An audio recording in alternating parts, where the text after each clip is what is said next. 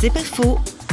Christophe Dion était un enfant battu, sur le point de se jeter sous un camion, quand il fait une rencontre dans la rue. Mon regard est attiré sur un petit kiosque, et un homme était euh, dans ce kiosque, et il me regardait, il souriait. Cet homme était pasteur, et il annonçait la parole de Dieu. Et quand j'arrive à ce stand, il y a un texte qui a bouleversé mon cœur. Car Dieu a tant aimé le monde qu'il a donné son Fils pour que vous ne mouriez jamais, mais que vous ayez la vie éternelle. Cet homme, il m'a regardé droit dans les yeux, il m'a dit, Dieu t'aime.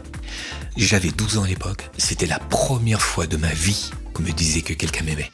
Ma mère n'a toujours fait que euh, me haïr, me frapper et euh, m'a jamais témoigné d'amour.